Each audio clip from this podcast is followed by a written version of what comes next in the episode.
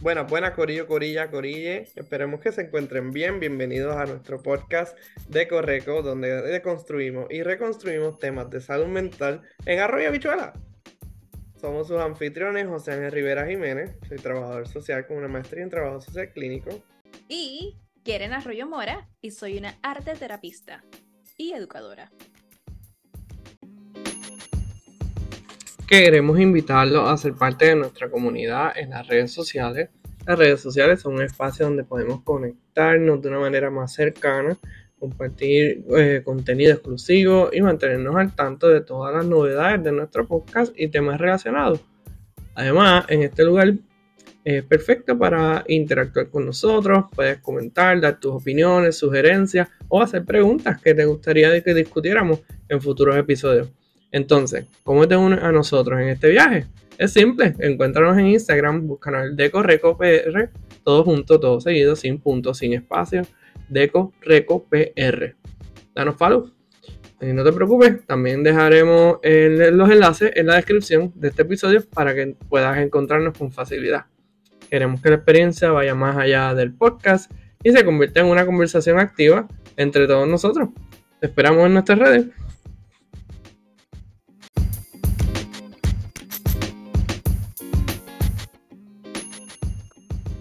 Hola a todos, todas y todos, bienvenidos a Decorreco, donde deconstruimos y reconstruimos temas de salud mental en Arroyo Bichuela. Pues como ya saben, yo soy José Ángel Rivera, soy trabajador social, trabajador clínico, eh, que tenemos eh, Keren Arroyo Mora, arte terapista, y hoy estamos emocionados porque vamos a tener una invitada muy especial con nosotros. Entonces nuestra invitada de hoy es Marian Matos, estudiante doctoral en psicología clínica y quien al momento ejerce como manejadora de, de crisis. Además, emprendedora y dueña de negocio en, el área recreativa. Y voy a darle la oportunidad ahora a Marian si hay algo que se me quedó o algo más que quieras decir y presentarte a las personas que nos están escuchando en el día de hoy. No, pues hola, mucho gusto, mi nombre es Marian, Ay, verdad es que esto es nuevo para mí. No, te preocupes, no te preocupes, que estamos muy felices de tenerte el día de hoy. Gracias. Pues María, eh, ¿verdad? Qué bueno que estás aquí. Queríamos, ¿verdad? Empezar este, este nuevo season, ¿verdad? Trayendo eh, temas nuevos y algunos temas este, que podemos seguir sacándole jugo porque lo que es la salud mental, lo que es eh, la psicología y todo eso, ¿verdad? No, sabemos que no tiene fin. Pues, hoy, pues, eh, comenzando este nuevo season, empezamos contigo y queríamos hablar sobre lo que es el tabú en la salud mental. Y queríamos, ¿verdad? Que, que, tú, que tú puedes definir o que tú puedes decir que es el tabú en la salud mental. Bueno, ¿verdad? El tabú en la salud mental Entiendo que se refiere a la persistente estigmatización y la falta de discusión abierta sobre los trastornos de salud mental y los problemas emocionales en la sociedad. Esto puede llevar a que las personas que necesiten ayuda no la busquen debido al miedo al prejuicio o a la discriminación. Me gustaría, antes de todo de comenzar, eh, poder definir lo que es estigma, estigma social, para ¿verdad? que las personas puedan entender lo que es estigmatización. Claro, claro, súper, mete mano.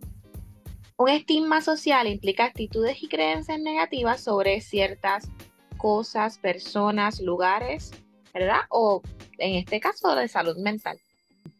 So, tú me dices que estigma social es como que esa, esa, esas manchas que, vemos en la sociedad, por así decirle, de, que alguien te diga eh, algo particular sobre tu salud mental eh, a ti misma. Exacto, se puede decir que es como un prejuicio, ¿verdad? Y por esto las personas tienen miedo a buscar apoyo o ayuda de, en salud mental. Súper. Sí, y, y, qué problemas podemos ver? ¿Qué podemos problemáticas puede traer el hecho de que nosotros tengamos tabúes o que la sociedad como tal existan tabúes sobre la salud mental? ¿Cuál es, ¿Qué problema puede traer? Bueno, puede traer, ¿verdad? Eh, diversos problemas sé que hay muchos, sé que hay muchos, pero dime algunos hay. Ok, ¿verdad? Eh, en primera es la estigmatización.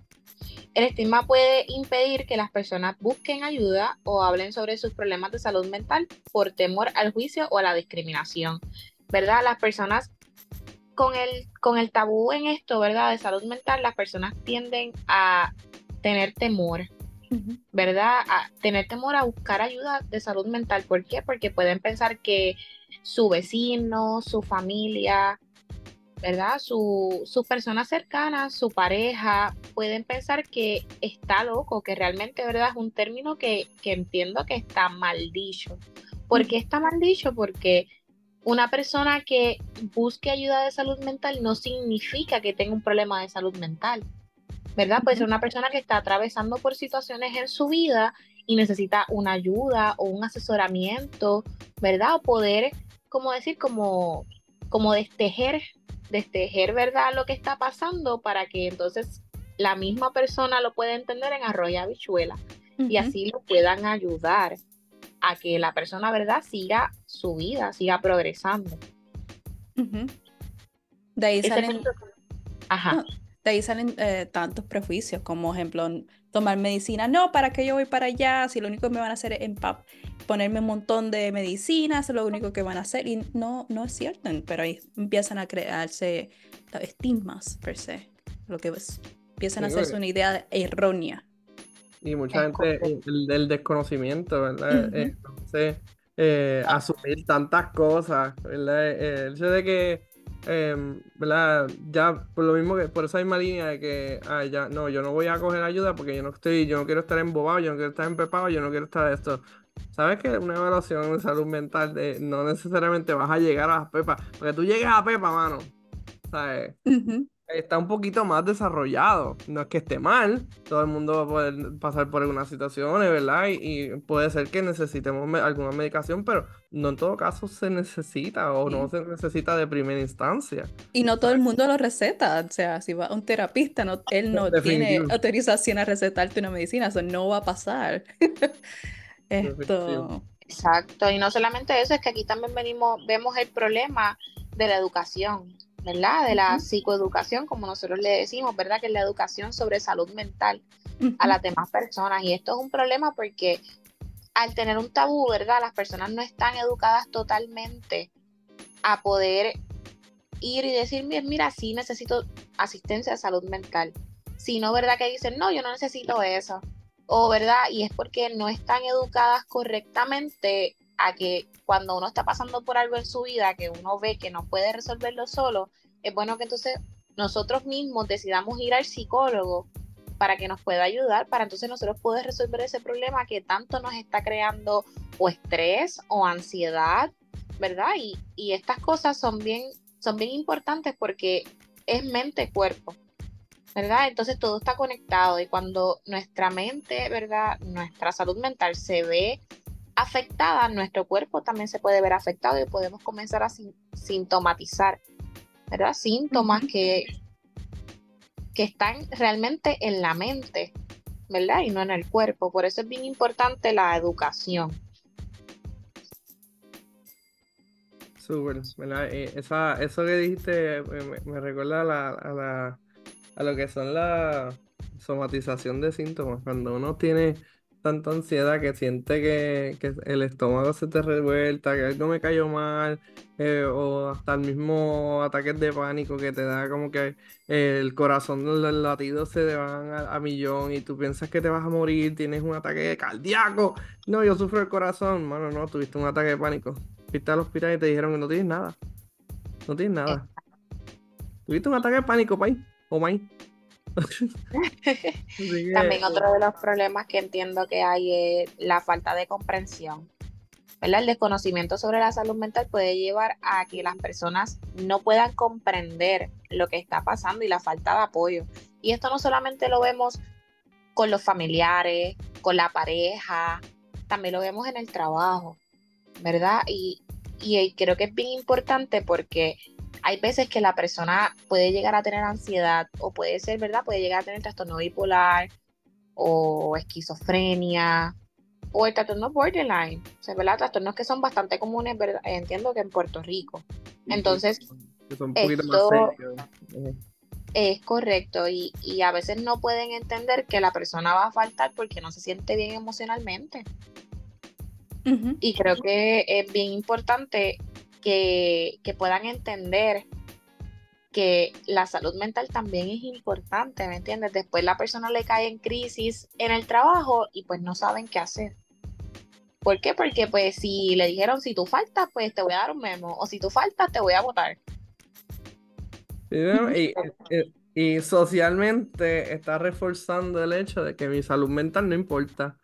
Que mi trabajo me, me, penalice porque dije que me siento mal y no puedo irme, ¿verdad? O quizá no te penalicen, pero te dicen como que no, bajo tu responsabilidad está bien, te puedes ir, no hay problema, pero eh, no, no te va, no te va a contar como día por enfermedad o no te va a contar como como no te lo podemos pagar. O sea, como que, o sea, me estás diciendo que a pesar de que tengo los beneficios, porque X o Y razón, eh, si tu trabajo te los incluye, no te los, no te los cuentan porque, de nuevo, no, no, le, no creen en la seriedad de lo que la salud mental puede ser en tu salud como, como ser, como ser humano, como persona, como un ser holístico completo.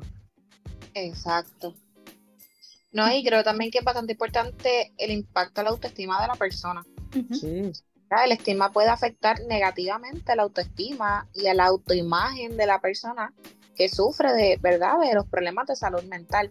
Cabe destacar que no todo el que va al psicólogo, no todo el que recibe ayuda de salud mental significa que tiene un trastorno o que tiene verdad algo relacionado a salud mental, sino que muchas veces pasamos por situaciones circunstanciales las cuales nos llevan, ¿verdad? A no sentirnos bien emocionalmente. Y esto no quiere decir que tengamos un trastorno, quiere decir, ¿verdad?, que no estamos bien y necesitamos ayuda. Y por eso es bueno poder reconocer, y entiendo que también por eso es bueno la psicoeducación, porque así podemos, ¿verdad? Podemos hacer que las personas reconozcan cuando no están bien. Con ese mismo punto de la autoestima, eh, es bien importante los mismos familiares empiezan a comparar, porque tú puedes? porque tú no puedes? Y por eso es tan importante, como tú dijiste, Marian, acerca de la psicoeducación, la educación a las personas acerca de cómo, cómo podemos ayudarnos. O sea, no, no es de, de vago simplemente un día que no te puedes levantar.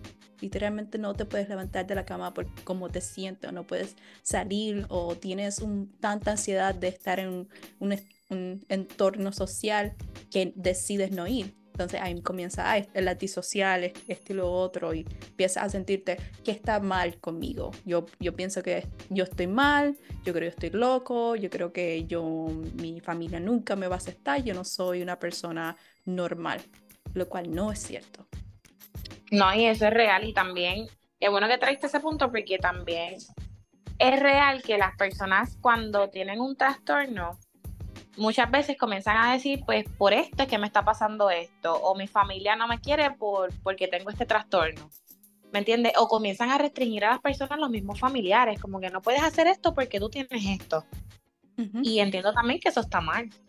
Claro, no, nos da duro a cualquiera. Uno empieza como que a sentirse avergonzado de sus propios síntomas, como que diablo, yo, yo debería decir esto, realmente eh, realmente estoy tan mal, esto eh, empieza, empieza uno a creerse ese mismo, por más que tú estás sufriéndolo.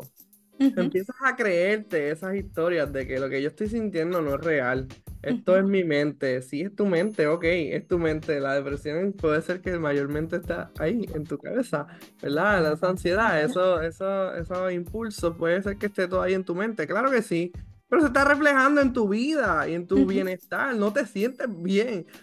¿Sabes lo que es estar acostado, recién levantado, escuchar la alarma y no tener la fuerza ni para apagarla y te quedas escuchando la alarma sonando por un par de minutos hasta que logra decir, ah, ok, ah, me voy a levantar ahora apagar la alarma. puede llegar a ser bien debilitante, bien fuerte. Eh, eh, no es solamente mental. Pero ese estigma, ¿verdad? No los creemos y está ahí ya en ese eh, hardwire ahí para atrás. Y no lo hablamos, y no lo hablábamos por también miedo a que, ah, si yo digo, aunque sea un poco de cómo yo me siento, o estas ganas que estoy empezando a experimentar de que yo no, no quiero seguir viviendo o no quiero dejar de existir o quiero dormir para siempre. Mucho miedo a que por decir esas palabras ah, automáticamente me van a poner capestrano. No, si yo voy a un, psicólogo o un terapista, eso es lo que van a hacer. Me van a poner capestrano y ahí yo no, nunca voy a salir, esto y lo otro. Y están, no, no, es falso. Eso solamente sería un high care y si se tiene que hacer es por una razón y no es que va a estar ahí toda tu vida. Y ahí... También sí. sí no, y también está el... como, como se me olvidó ahí también está realmente el, no le voy a decir a mi familia porque no me va a entender. ¿verdad? No le voy a decir a mi pareja porque mi pareja no sabe que yo tengo depresión, ¿verdad? La depresión pudo ser porque se murió un familiar y es circunstancial, ¿verdad? O puede ser porque está, porque perdiste tu trabajo, porque puede pasar, ¿verdad? Y pues no se lo voy a decir a nadie porque nadie me va a entender. Nadie va a entender cómo me siento porque después me van a decir que estoy loco, ¿verdad? Algo que, como les dije, es un término que a mí no me gusta usar, pero es un término que la sociedad ha popularizado tanto, ¿verdad? Que entonces, si tú vas a. Tienes que ir a Capezano, ¿verdad? Porque no te sentiste bien, no estás bien, llevas mal un par de días. Entonces, ah, esa persona estuvo en Capestrano, esa persona está loca. Y realmente no es así, es una persona que reconoció que necesita ayuda. Y muchas, eh, hablando, de, de, Capestrano un poco, pues entonces yo creo que esto sería un, tema para otro capítulo completo, ¿verdad? Pero para que tengan una idea, Marian eh, la conozco porque pues tenemos un entorno de trabajo eh, mismo, ¿verdad? y sabemos y conocemos un poco más allá de, estas intervenciones en crisis. Y pues cuando tú vas a una evaluación en una sala de salud mental, una sala estabilizadora, no necesariamente te van a hospitalizar. A veces sí, te necesitas, ¿verdad? Te hacen unas recomendaciones, hablan contigo, están un rato, te hacen una observación y boom, bam, te fuiste con un referido y te pudiste haberte ido ese mismo día.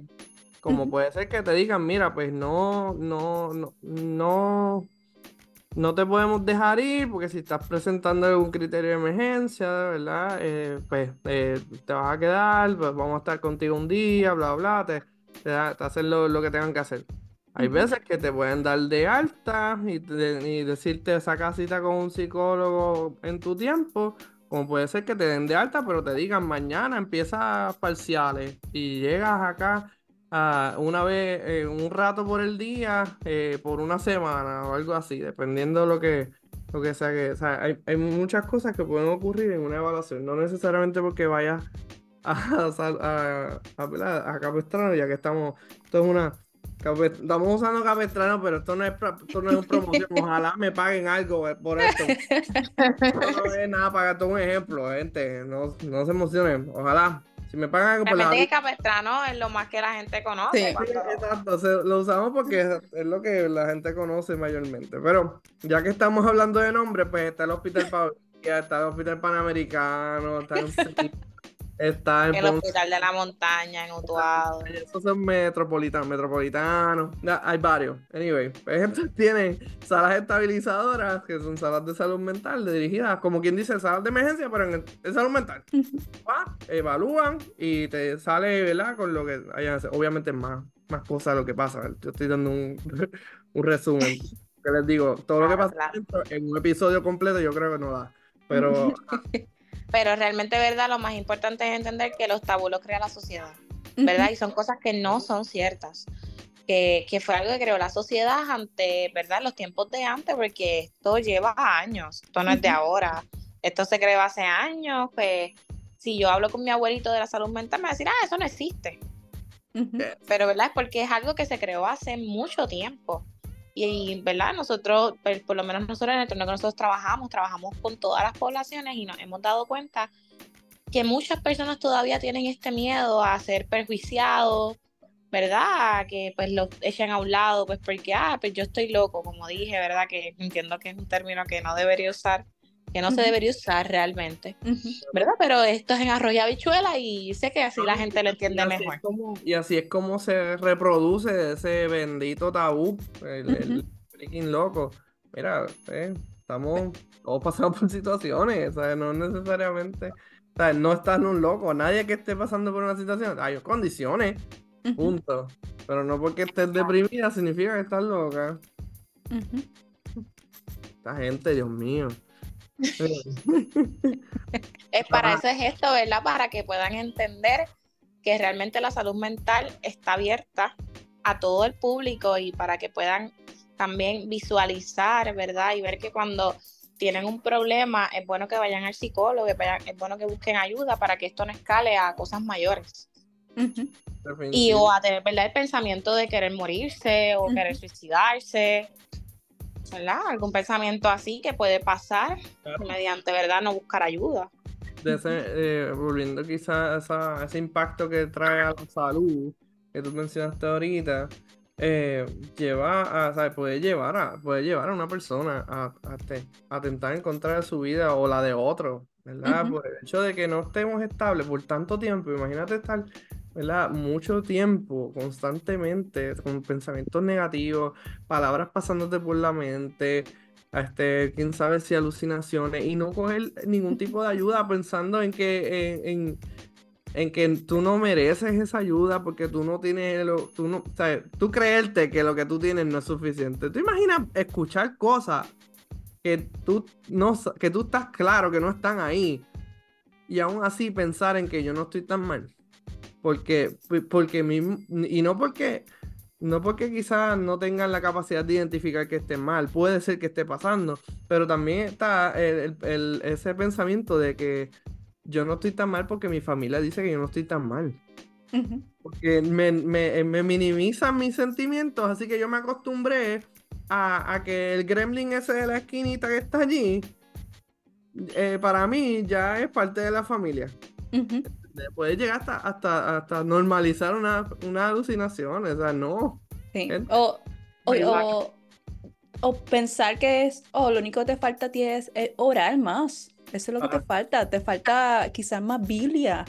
Y conste que no hay nada malo de, de, tu creencia. Es más, si tú quieres combinarla, es fabuloso que tú tengas entonces una comunidad que está contigo, orando por ti, pero al mismo tiempo tú también trabajando con tu salud mental con otra persona. Definitivo. Mi, mamá siempre decía, dice, eh, que Dios hace, las Dios, hace milagros, pero no hace las cosas por ti. Mami, bendición. Así que este, uno tiene que poner de su parte, ¿verdad? Y sí, este, reconociendo, sabiendo, ¿verdad? Que estos tabús nos pueden amarrar y no, y no, no tenemos como que formas de hacer mucho.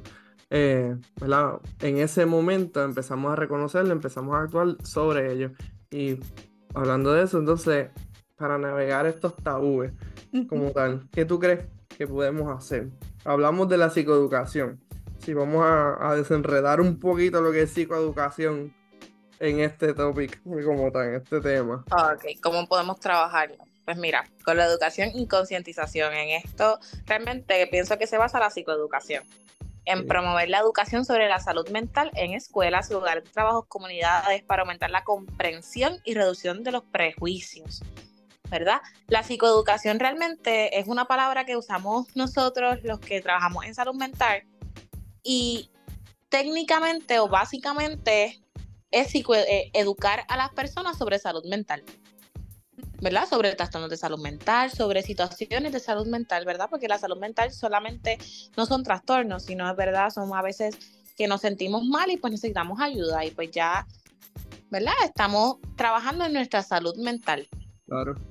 Eh, ahí uno, el, el hecho de que tú vayas y sin sin saber qué te está pasando y poder darte la oportunidad de visitar a un especialista y que pueda educarte y decirte, mira, lo que está pasando es esto. O lo que puede estar pasando es esto. Y empiezan a, desarrollar una conversación directamente dirigida a, esta situación que tú estás pasando particularmente. Te educan sobre tu psicocondición. Exacto. Exacto. Que, me recuerda mucho este tema, estoy recordando mucho nuestro capítulo, capítulo 8 sobre las creencias fundamentales y percepción distorsionada, que es bien importante, que lo recomiendo si quieren escucharlo. Y eh, aprendiendo sobre nosotros mismos, también trabajamos nuestra inteligencia emocional, que sería nuestro capítulo número 4. Solo si quieren verlo en cualquier momento y, y regresar a esa parte. Definitivo. Siempre tienen oportunidad. Puedes continuar, María. Claro.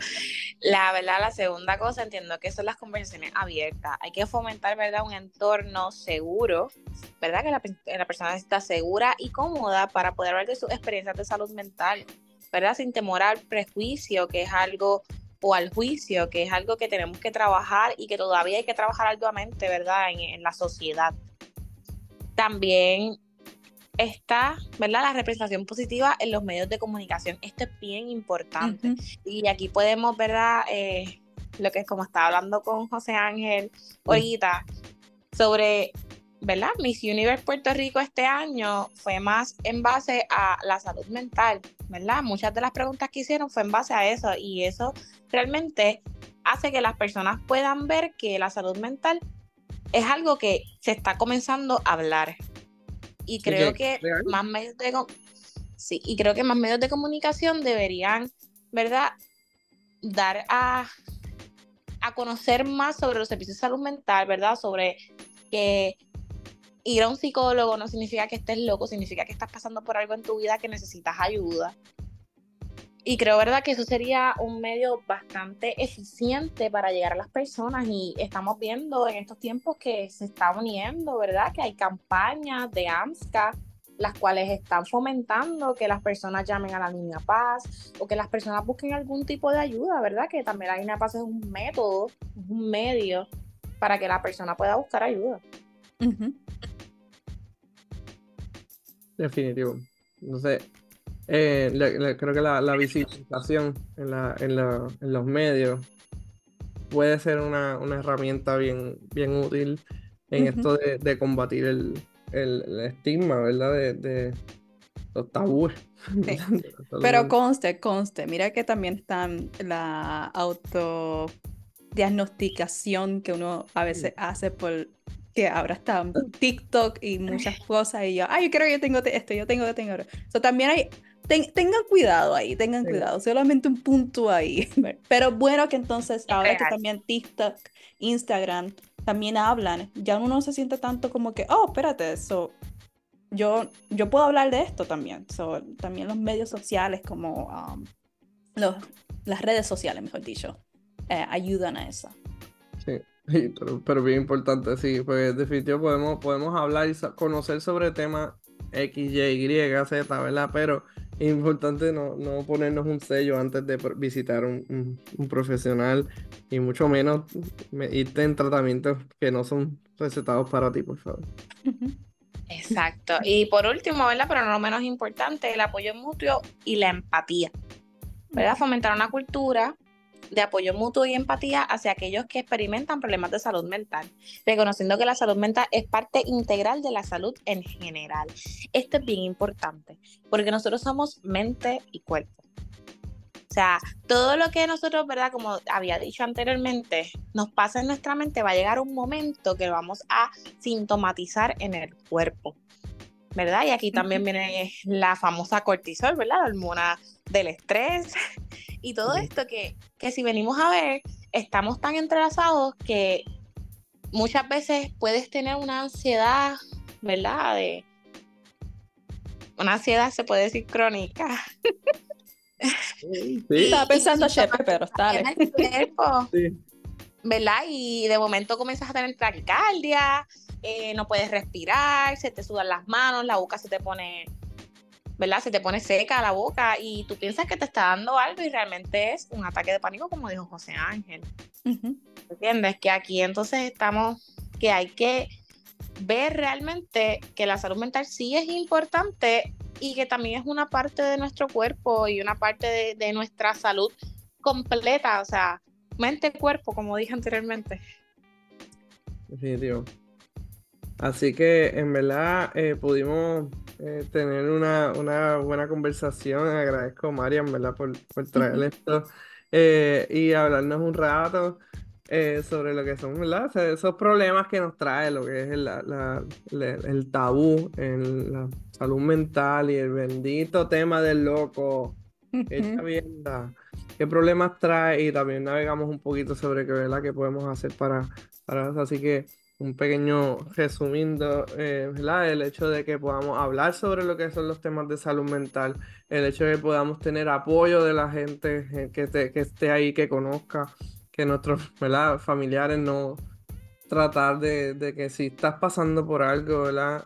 Júntate, y creo que hemos hablado de esto en otros episodios, júntate con esa gente que, que sí está de tu lado, y te apoya, si no sientes que ¿verdad? te este, está apoyando, feel free to run away, salte cogiendo. Exactamente. y muy, eh, muy importante que no, no olvidarse, sé, sé que hemos hablado mucho acerca de que la salud mental es lo importante para, para ti, pero si no eres tú la persona que está escuchando, pensando en una persona en tu vida que está pasando por un momento difícil, se te hace difícil comprender qué está sucediendo con ella y este es un episodio perfecto para, para oh, so yo tengo estos tabúes y estoy mirando mal a esta persona, cómo yo puedo cambiar, cómo yo puedo apoyarla mejor.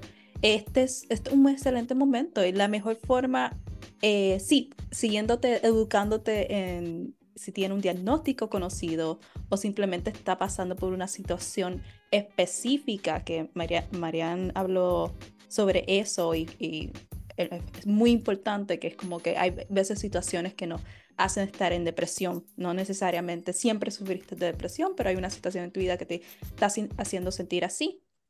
Pues, ¿cómo puedo ayudarle?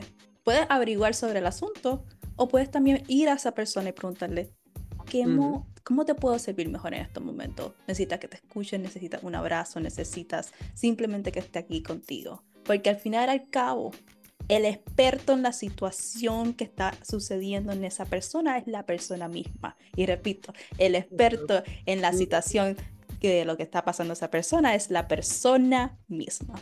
¿Por qué no preguntarle a ellos?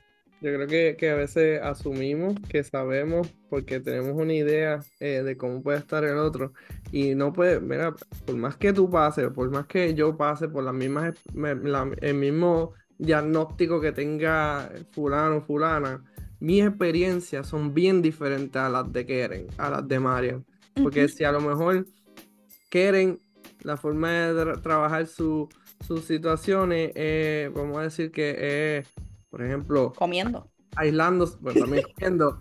Es que yo iba a decir que yo, yo comía. Ah, ah sí, Haciendo ejercicio. Aislándose y. Ah, buena. Ah, también ejercicio. Pues quieren, quieren comer, este, Marian hace ejercicio y, y yo pues me, me aíslo. Y todos los tres podemos estar pasando por una situación bien similar, pero a lo mejor yo no quiero el abrazo que quieren me va a ofrecer. ¿Entiendes? hay que saber, ¿verdad? Que, que, que cómo yo puedo ayudar a esta persona. Pregúntale qué tú necesitas. Eso mismo que dijiste que eran pues, fabuloso, me encantó. Sí, no, solamente eso, sino también es que la persona no crea que le estás cogiendo lástima. Estás ahí por lástima a la persona, no, estás ahí realmente porque quieres ser un apoyo para la persona, porque realmente quieres que esté bien y quieres poder ayudarla, que la persona no sienta que, ¿verdad? Que pues lo está haciendo solamente por lástima, porque a veces se siente eso y pues realmente la persona no se va a sentir bien con eso y pues lo que va a hacer es alejarse más. Y comprender que a veces lo que, lo que funcionaba ayer no funciona hoy, así de sencillo. Ayer, eh, quizá una semana atrás, estar en, silencio con esa persona era algo bueno y ahora no, le da un montón de ansiedad, por favor, háblame. Y está bien, y está bien que la persona cambie y está bien que cambie la estrategia para poder ayudarla. O, de, viceversa, está bien que cambie tu estrategia de cómo ayudarte. Sí, me invito. Pues este, con esto pues vamos a ir terminando el episodio de hoy. Agradezco, eh, Marian, gracias por participar, por darte la misión a ser nuestra primera eh, entrevistada.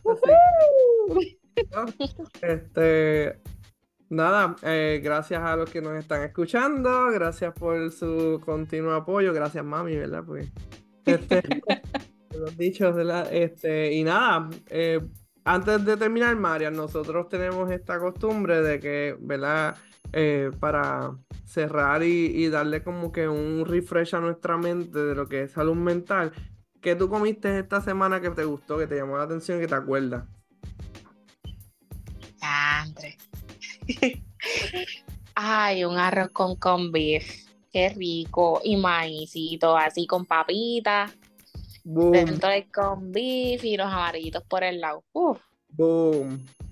Diablo. Te fuiste lejos, fuera al parque, mano. ¡Wow! Se me saliva, se- la boca se me hace agua. A veces las cosas más sencillas son las que no, no- nos llenan el corazoncito.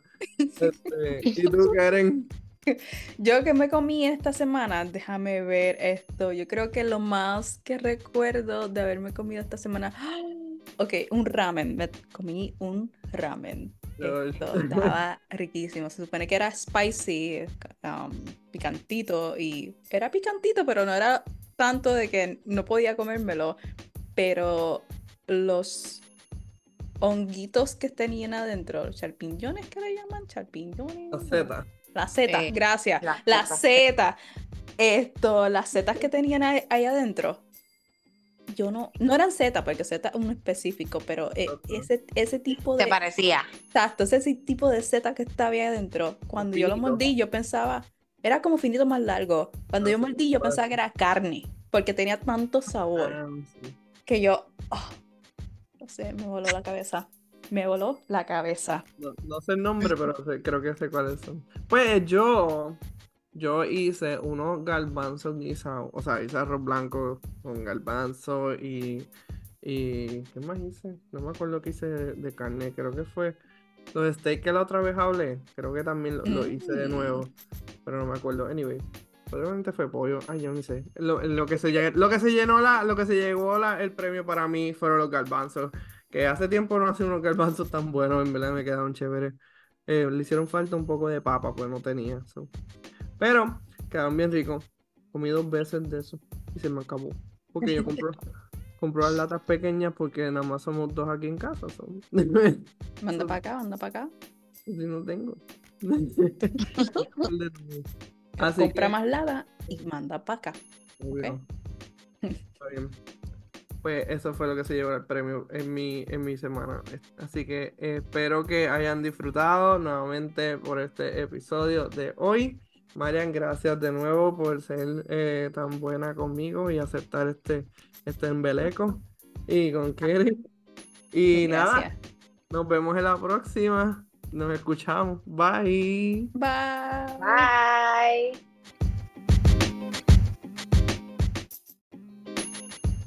Con eso, ¿verdad? Pues damos por terminado el capítulo de hoy, pero antes de que se vayan, vamos, tenemos que dar los famositos eh, disclaimer, como ya todos saben. Eh, ¿verdad? Pues la información que ofrecida en esta página no es ni está destinada a ser terapia psicológica, ni asesoramiento psicológico, ni constituye una relación entre tera- terapeuta y paciente, ¿verdad? En esta página, eh, ¿verdad? En este podcast, eh, no se lleva a cabo terapia psicológica. Eh, lo que se comparte aquí es estrictamente desde nuestro conocimiento y apoyado por algunas lecturas, ¿verdad? De querer conocer alguna fuente de información, eh, les invitamos a comunicarse con nosotros y gustosamente se los enviaremos. Si necesitan eh, ayuda urgente, ¿verdad? O tienen alguna necesidad emocional, ¿verdad? Que quieran trabajar, se pueden comunicar con sus eh, líneas de crisis. Eh, en Estados Unidos, pues el 988, ¿verdad? Está en Puerto Rico la línea Paz. Y si tienen una situación de emergencia, llamen al 911 o díganse a una sala de emergencia más cercana.